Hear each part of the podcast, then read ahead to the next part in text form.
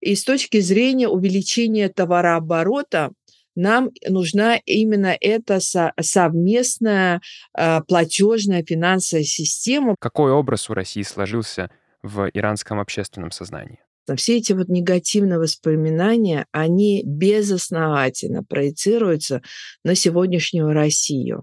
Коридор север-юг, который уже строится очень давно. У них имеются опасения насчет не совсем дружественной позиции Азербайджана по отношению к Ирану.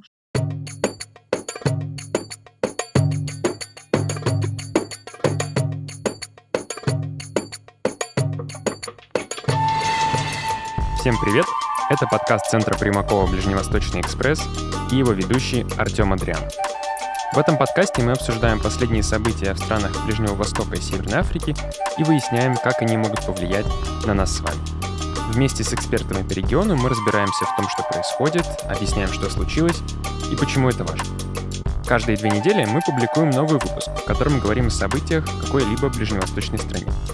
Сегодня у нас девятый выпуск второго сезона, мы выходим на финишную прямую и поговорим о российско-иранских отношениях, о проблемах, которые мешают нашему сотрудничеству, о больших перспективах, которые ждут нас впереди, и в целом о ситуации в Иране.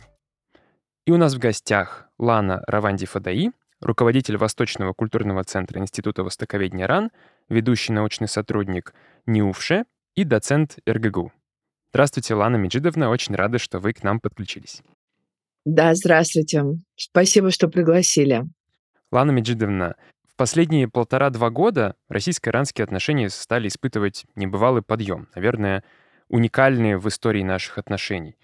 И тем не менее, многие отмечают, что иранцы э, имеют определенные опасения в отношении сотрудничества с Россией, и считается, что проблема здесь кроется в истории. Э, как в Иране смотрят на Россию в исторической перспективе?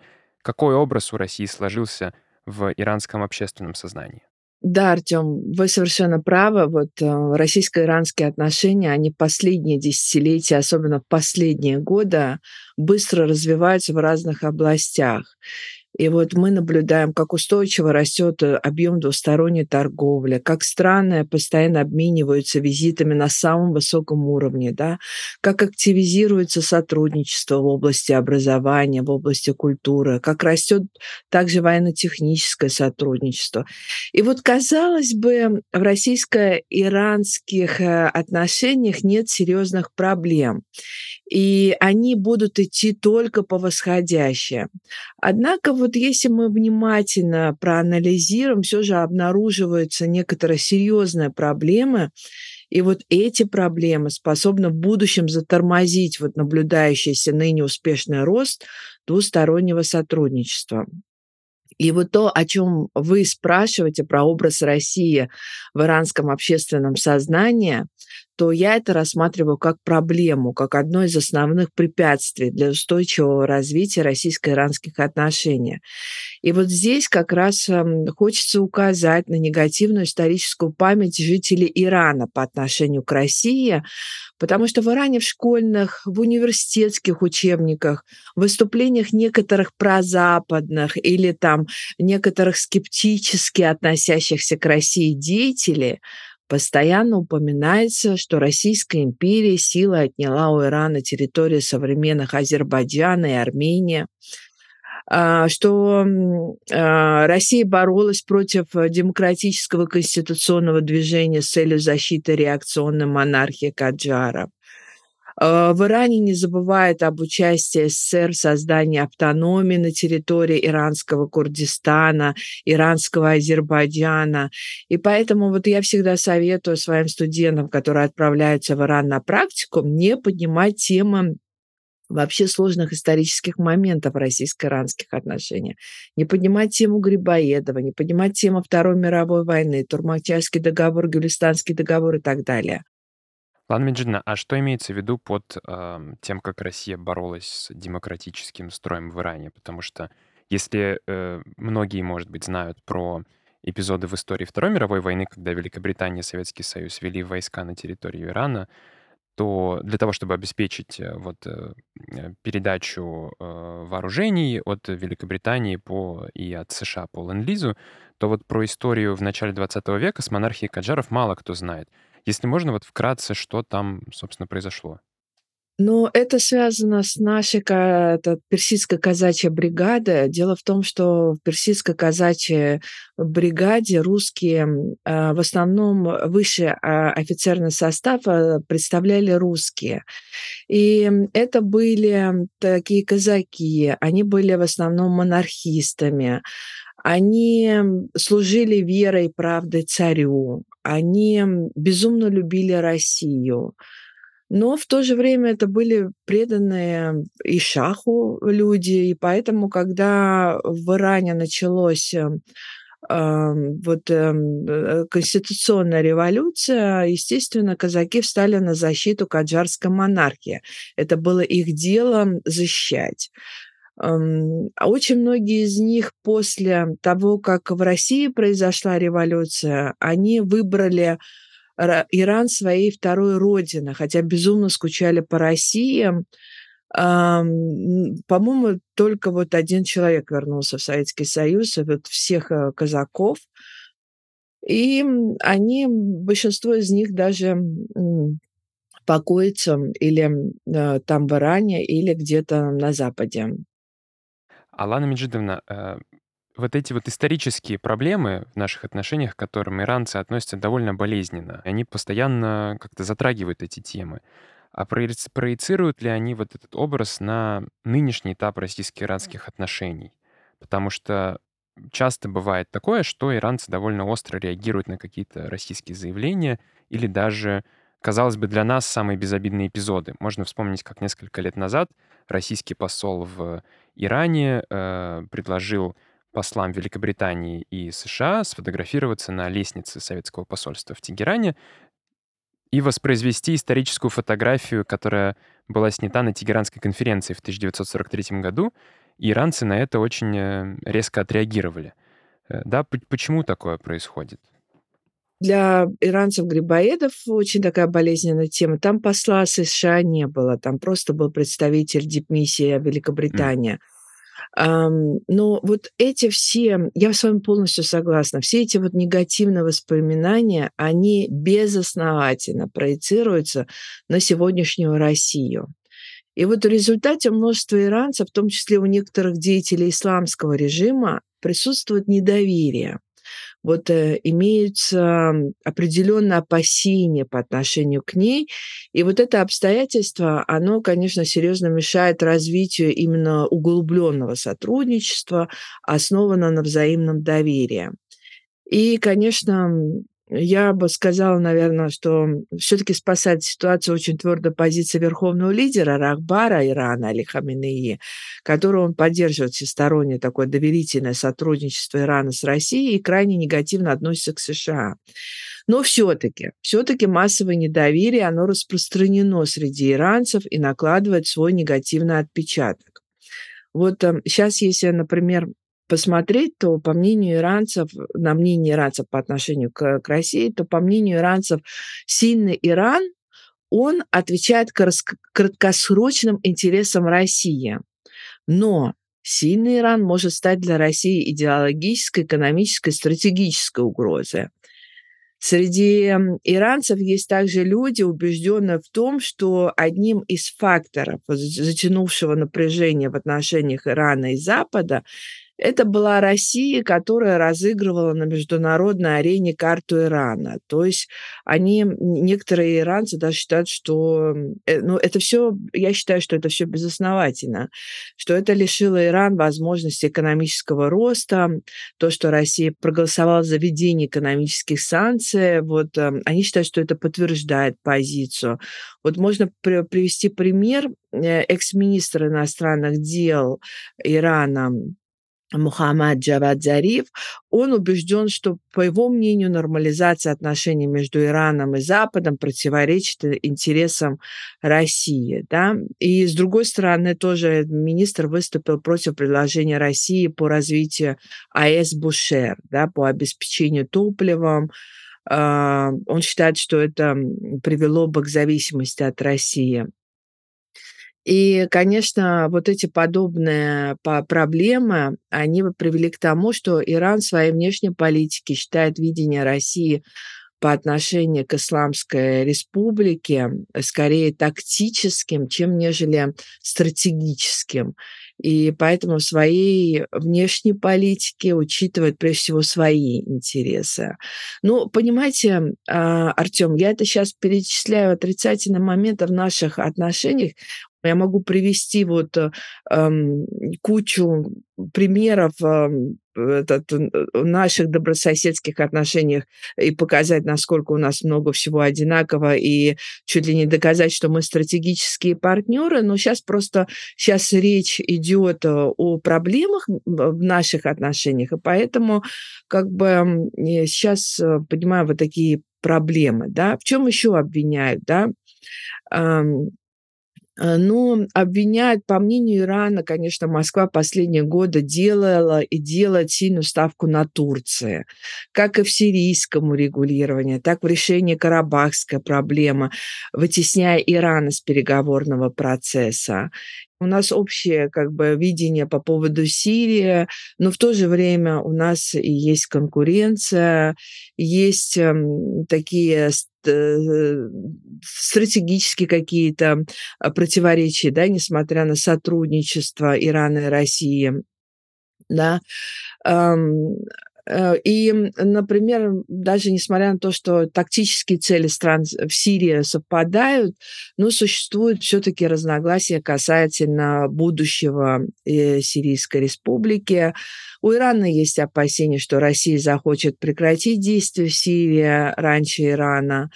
В этом контексте примечательно, что Иран не был приглашен на заседание министров иностранных дел там России, Сирии, Турции. Среди прочих камней преткновения, наверное, на пути развития можно отметить отсутствие соглашения о правоповом статусе Каспийского моря.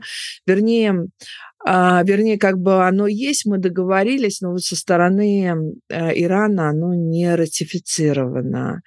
Короче говоря, а, очень много таких маленьких моментов, но это тоже с какой точки зрения смотреть. Лана Меджидовна, а вы довольно давно уже периодически преподаете в иранских университетах и напрямую общаетесь с иранской молодежью, с иранскими студентами, которые будут будущей иранской элитой.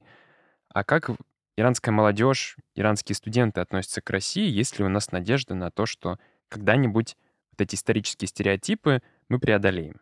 Артём, мне легче привить любовь к Ирану в России, чем любовь в России в Иране. Скажу сразу честно. Но я заметила, что нас защищают тем, кто знает нас. Нас защищают те, кто учился у нас, у кого жены русские, кто побывал в России и так далее. И вот здесь тоже хочется отметить, что я считаю, что а, в любом случае, да, у нас будут добрососедские отношения, мы друг другу нужны и так далее. И для того, чтобы не иметь те проблемы, которые сейчас мы имеем, да, закулисные такие, э, то я считаю, что необходимо пересмотреть учебные программы.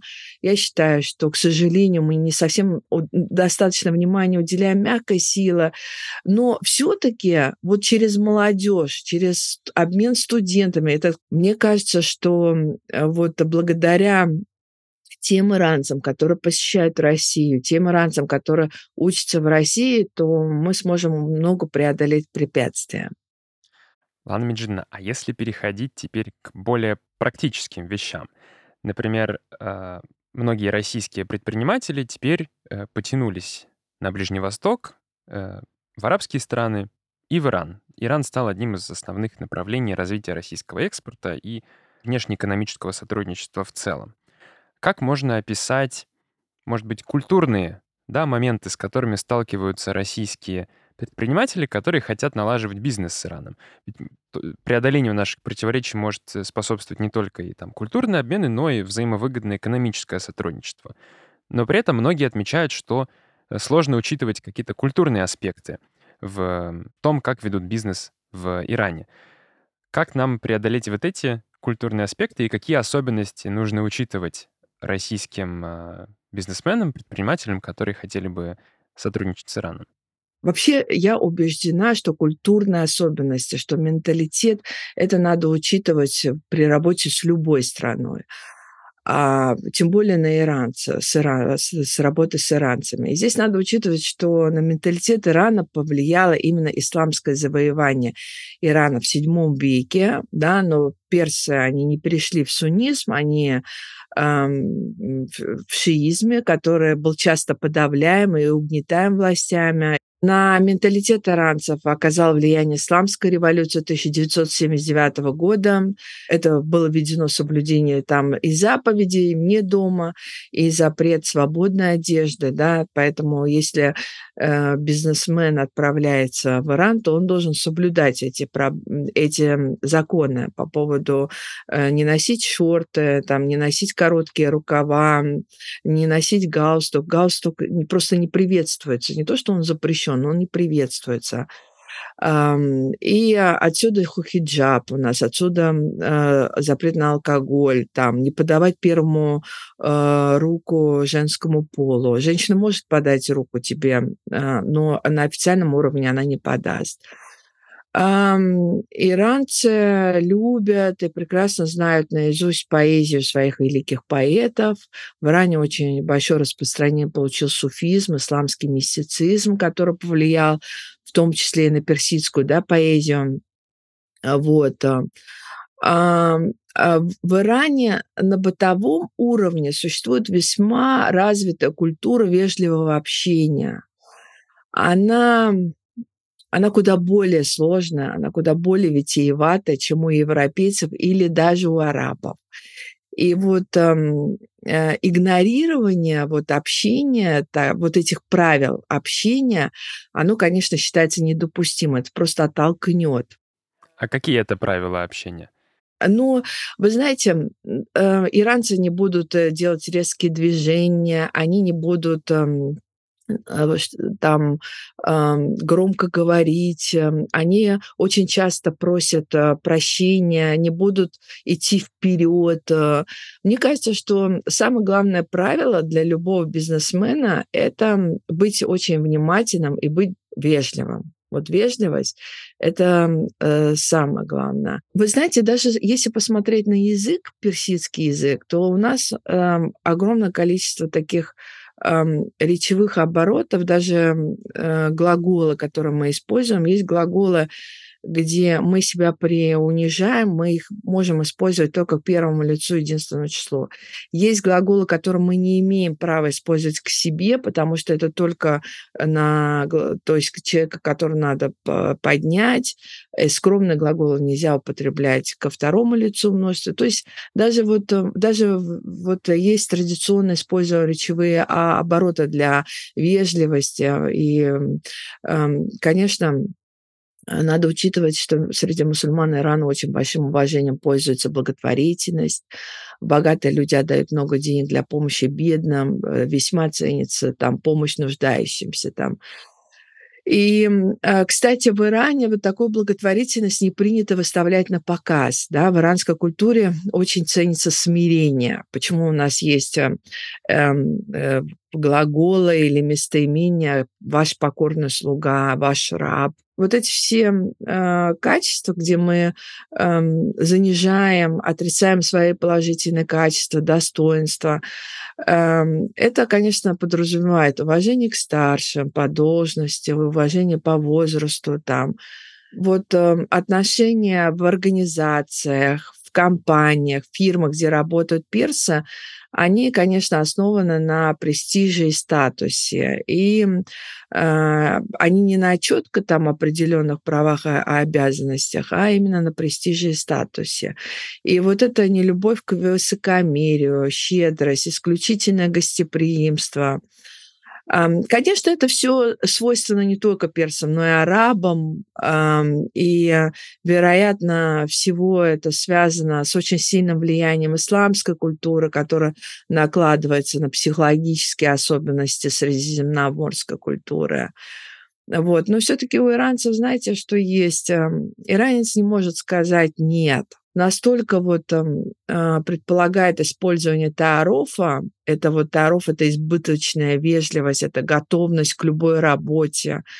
Эм, и она совсем не обязательно соответствует э, действительным намерениям. Допустим, это не значит, там, если вас вы кого-то встретили около дома и вас приглашают к себе домой, это не значит, что человек хочет вас пригласить домой. Он вас приглашает, потому что э, так положено. Но, возможно, там у него дома э, не все убрано, возможно, там он не готов вас принять, возможно, там он не может сейчас. Э, и а, в любом случае Самое главное правило – это быть вежливым, быть наблюдательным, обращать внимание на все вокруг. Как, а как вокруг тебя держатся люди, как они э, руки держат, э, как они сидят. Э, вот, вот это я имею в виду, обращать внимание.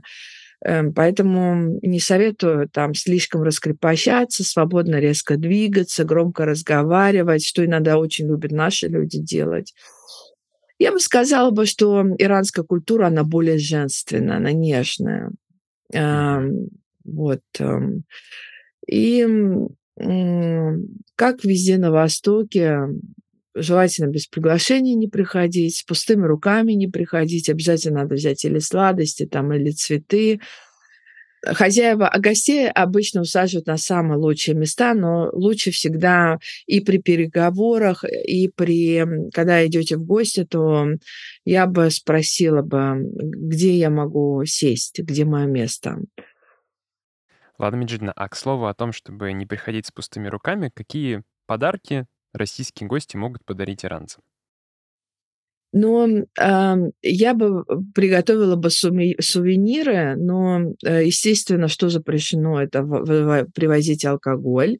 Вот. Эм, а, хотя, а, понимаете, с одной стороны, мы посмотрим э, на статистику в Иране, там 97,7% мусульман, но сами иранцы уже официально провели свою статистику, только 24% ходят в мечеть. Поэтому Иран – это не настолько религиозная страна, насколько мы думаем, насколько мы представляем и насколько нам ее представляют. А в гости ходят это в основном, это, это если вас э, пригласили, то это э, конфеты или цветы. И то тоже будет э, много таких, зачем вы побеспокоились, вы сами как цветок, там, зачем вы потрудились, не надо было ничего. Ну, вот такой вот такой, такая церемония. А какие-то традиционные русские сувениры, типа матрешек, платков, вот такое? А, Матрешки, платки, а, а, там, э, ну, как, как обычно, что мы дарим, все это можно, то, что у нас представляет наши традиционные сувениры, все это можно привозить, кроме того, чего связано с алкоголем. Вот. Э, Еще в Иране, кстати, не очень а, принято спиной сидеть, но это как и у нас. И поэтому любой иранец, если сядет к вам спиной из-за того, что он вынужден сидеть к вам спиной, он повернется и попросит у вас прощения.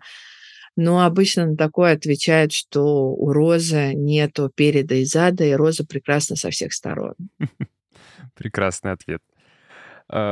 Ладно, Меджидна, а давайте теперь перейдем к таким позитивным аспектам российско-иранских отношений. Мы поговорили о том, как они, в чем могут быть их проблемы, а в чем могут быть их перспективы. Да, сейчас очень активно развивается экономическое сотрудничество в самых разных отраслях. Это и продовольственное сотрудничество, и энергетическое, и транспортное, и научно-образовательное. А какие отрасли выделили бы вы, какие сейчас наиболее перспективные в сотрудничестве с Ираном у нас? В экономическом, в торгово-экономической области?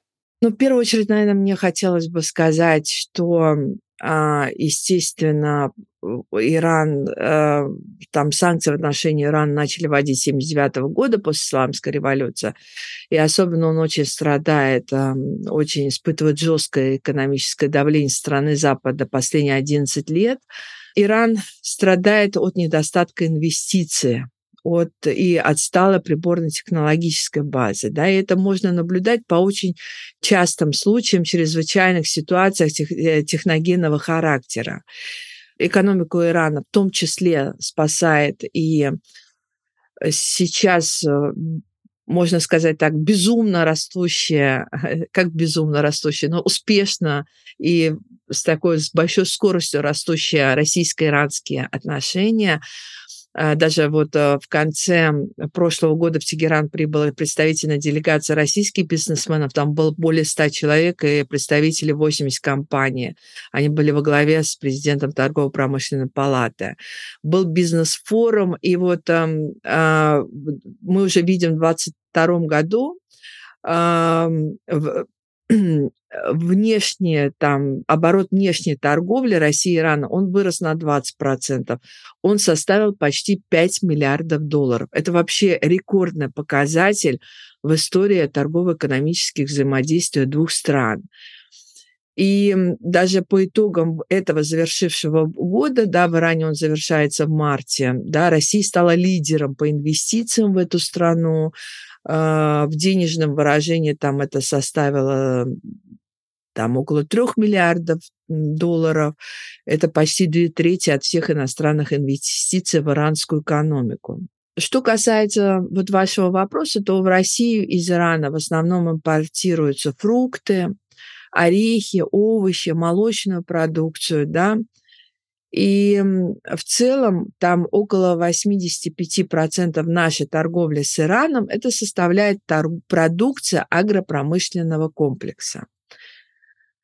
Россия поставляет в Иран там зерновые, а, масленичная культура, пиломатериалы, неорганическую химию, машиностроительное оборудование, бумагу, картон, измерительные приборы, и Иран импортировал в общей сложности там около двух миллионов тонн пшеницы из России в 2000 в прошлом году. Импорт пшеницы, он то увеличивается, то снижается. Это все зависит от ее урожая в самом Иране. А, ну, и почему я говорю? Потому что в прошлом году импорт пшеницы, да, то, что мы то, что сейчас цифра приведена была, это сниженный импорт э, пшеницы по сравнению с предыдущим годом из-за рекордных урожаев пшеницы в самом Иране. И в целом, если смотреть, то а, вот товарооборот в наших странах устойчиво растет. И здесь вот у меня подруга есть, а, молодая девушка, Мария Виноград, у нее компания своя иранская, и она до санкций против России, она занималась в основном сухофруктами, фисташками и так далее. Она занимается бизнесом с Ираном очень много лет, и она безумно счастлива, что она имеет дело именно с этой страной. И когда Россия стала по санкциям, она уже стала, увеличила уже э, там свой объем и стала уже привозить, кроме вот э, э фисташек и сухофруктов, уже стала привозить э, химические всякие товары. Лана Меджидовна, а Помимо сельского хозяйства сейчас стало развиваться промышленное сотрудничество, как вы отметили, и энергетическое. И в конце мая этого года даже был визит вице-премьера Александра Новака в Иран, э, где обсуждалось как раз экономическое, э, энергетическое сотрудничество. В том числе появилась идея некого газового хаба в Иране. Э, есть ли понимание, что это такое и как Россия и Иран здесь могут сотрудничать? Ну да, сейчас обсуждаются два проекта. Это газовые хабы в Турции и в Иране. И что касается хаба в Турции, то это станет торговой площадкой, да, но хранить там газ в больших количествах России не планирует. Вот что касается Ирана, то помимо Ирана и России предполагается, что будут участвовать еще Туркмения и Катар.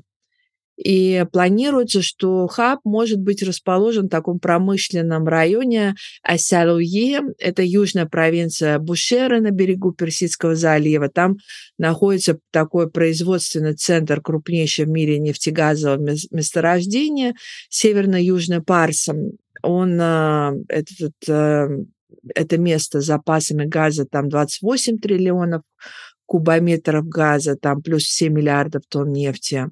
И вот логика такого масштабного проекта, она ясна, потому что Иран продает свое голубое топливо только Турции и Ираку. Тегеран э, хоть как-то хочет вывести свои объемы газа на рынке, да, потому что сейчас в условиях санкций необходимо развивать экономику страны.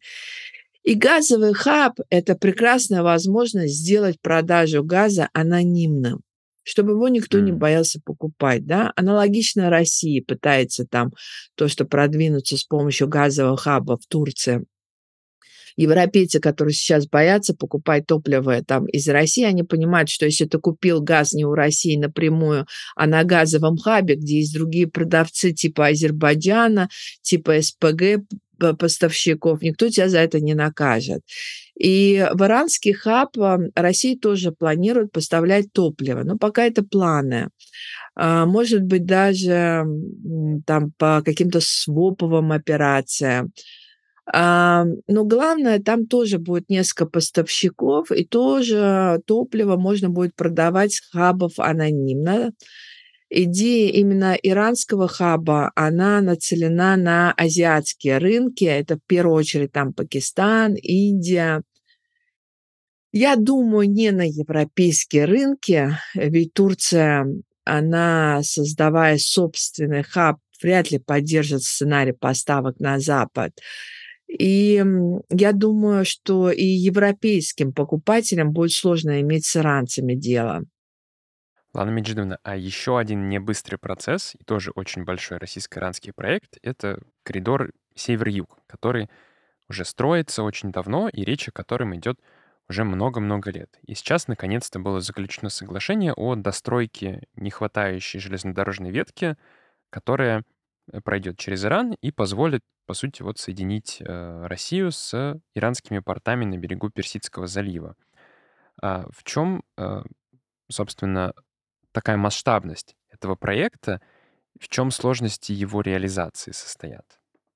Во-первых, эм, э, власти Ирана, они э, стремятся проводить э, независимую от Запада политику в регионе, да, кстати, в отличие от многих стран. И в первую очередь с этой целью Тегеран старается развивать сотрудничество с крупнейшими странами Востока, такими как Индия и Китай.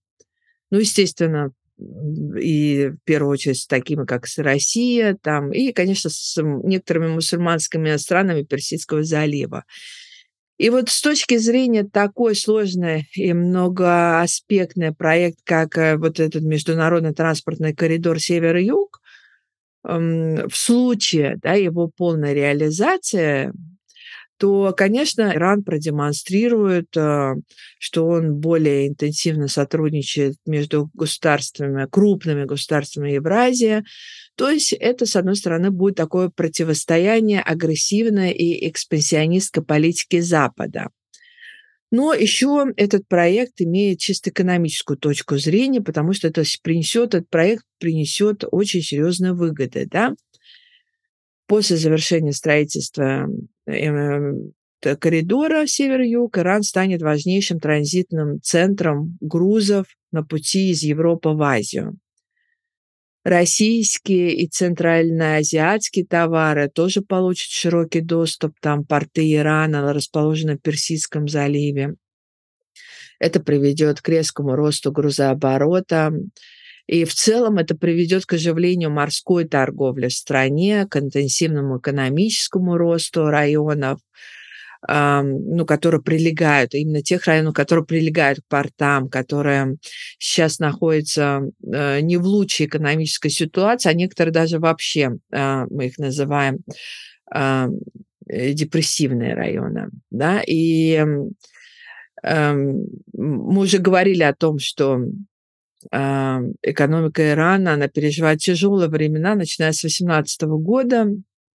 Даже то, что это приводит к массовым протестам, многочисленным акциям сегодня в Иране. Мы видим инфляция в годовом исчислении, она составила почти 55%, в том числе продовольствие. И вот поэтому с помощью вот этого коридора иранские власти рассчитывают существенно улучшить экономическое а, положение в стране. А, некоторые даже называют данный проект золотым маршрутом к экономическому процветанию Ирана. В Иране, кстати, есть, э, кроме вот этого проекта МТК «Север-Юг», еще есть китайский проект «Один пояс, один путь». Но я считаю, что они не только не противоречат друг другу, а наоборот являются взаимодополняющими. Да? Так что Иран сможет извлечь выгоду из обоих проектов. Опять-таки, в Иране есть люди, которые выступают против этого проекта. А, то есть нельзя сказать, что все политики и интеллектуалы в Иране поддерживают проект транспортного коридора север-юг. Возможно, противниками проекта является такая прозападная оппозиция исламскому режиму, а также некоторые, хотя и немногочисленные деятели внутри иранского там, политического истеблишмента, они по тем или иным причинам там не совсем доверяют России. Опять-таки мы говорили об э, негативной исторической памяти, да.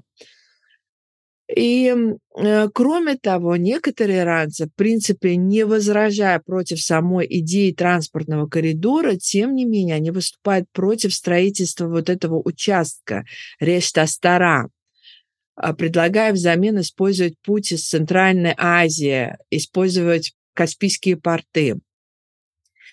Почему это происходит? Ну, во-первых, у них имеются опасения насчет не совсем дружественной позиции Азербайджана по отношению к Ирану. Эм, хотя, по моему мнению, целесообразнее было бы считать этот коридор, наоборот, стимулом для преодоления имеющихся проблем в отношениях. И еще они опасаются возникновения определенных таких социальных, экологических проблем, которые может вызвать строительство железнодорожного участка Рештастара, так как он по плану должен пройти через несколько охраняемых природных территорий, а также по большому количеству рисовых полей, что приведет к отчуждению сельскохозяйственных участков, через которых железная дорожная полоса должна пройти.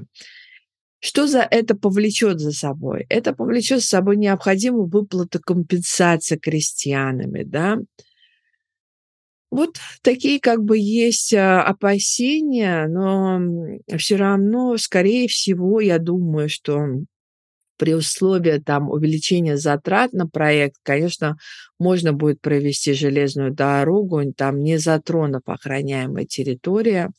А в основном вот э, главная критика с иранской стороны, чтобы магистрали выбрать Каспийские порты, а не решта Астару строить.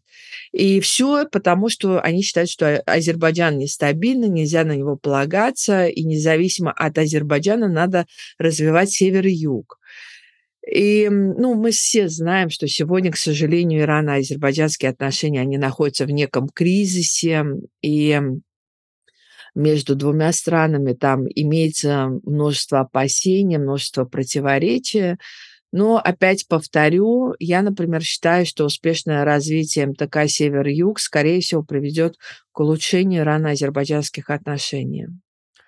Лана Меджидовна, а э, возвращаясь к э, иранской экономике, Э, да, политические аспекты этого проекта затронули. Есть еще финансовые аспекты, что иранская э, банковская и финансовая система в целом довольно особенна. Мало того, что она отрезана от международных э, рынков, потому что у Ирана нет доступа к системе SWIFT, она еще функционирует согласно исламским принципам. Вот если описывать это простыми словами, да, как понять, как функционирует иранская финансовая система? А, я могу объяснить на своем уровне, с чем я сталкивалась, потому что я не экономист. И здесь в первую очередь надо понимать, что Иран– это исламская республика, и банковская система, она находится под очень сильным влиянием исламских норм. У нас специалист по экономике Ирана– это Нина Михайловна Мамедова, и есть великолепный специалист тоже а, по, именно по исламскому банкингу, по исламским финансам, это Светлана Бабенкова. И вот если, например, даже между ними бывают споры. Почему я сейчас их э, как бы упоминаю? Да, допустим, Нина Михайловна Мамедова, она считает, что криптовалюта разрешена в Иране, Бабенкова говорит, нет, она запрещена. Ну, например, если мы возьмем криптовалюту, да, то это цифровизация, да, Это нереальные активы с точки зрения ислама. То есть с точки зрения ислама здесь крипто запрещена, но весь простой народ, практически все население, они манят. Mm. Даже хотели сделать свободную финансовую зону на острове Киш. Надо знать, что основной момент банковская система Ирана – это стопроцентная исламская система. И надо знать эту систему, если с ней начинаешь работать. И, в принципе, несмотря на отключение SWIFT, несмотря на санкции, банковская система в Иране, она работает. Ей тяжело, но эта система настолько гибкая, она всегда найдет выход. В Иране создана национальная такая электронная банковская платежная система, называется она Шитап. Она создана в 2002 году для э, банковской системы, для обработки банкоматов, для других операций на, на основе карт. И вот э, после введения счета все банки в Иране, они должны э, придерживаться его стандартов, чтобы иметь возможность подключиться к нему. Э, кроме того, все выпущенные карты должны э, функционировать в системе Шитап. Кстати, что смешно, эм, э, если в Иране дают там, карту заплатить продавцу, то продавец спрашивает пин-код и сам набирает пин-код. И этот человек при всей очереди говорит пин-код своей карты. Интересно. Ну, если будем говорить про бизнес, да, то э, для бизнесменов, то запрет на получение банковского процента, он принуждает банки к роли инвестора. И банк уже как инвестор получает выгоды в результате там выполнения каких-то проектов. То есть он не в виде процента, а за участие в совместных инвестиционных проектах. В Иране существуют различные формы договоров, там разработанная в банковской сфере, построенная на определенную форму участия банка в качестве одной из сторон сделки.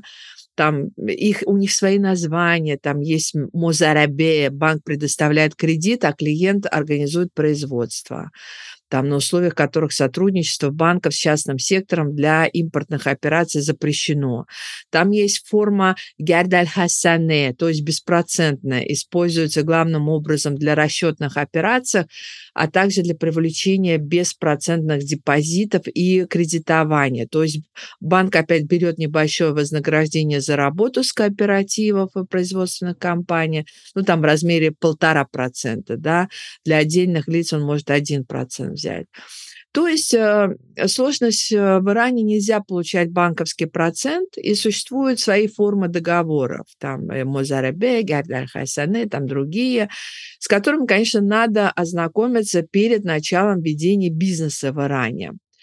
И, кстати, эм, тоже по поводу отключения SWIFT, из-за того, что была отключена система SWIFT, нам было очень сложно наращивать взаимодействие. Сейчас мы тоже под санкциями, сейчас у нас тоже отключен SWIFT, и сейчас Россия и Иран соединяют свои банковские финансовые системы в обход SWIFT. И эта проблема скоро будет решена. И будет создана такая совместная российско-иранская платежная система – то есть эм, а, российскую платежную систему МИР сейчас интегрирует с иранской национальной платежной системой ШИТАП, о которой я говорила. И это большой такой шаг.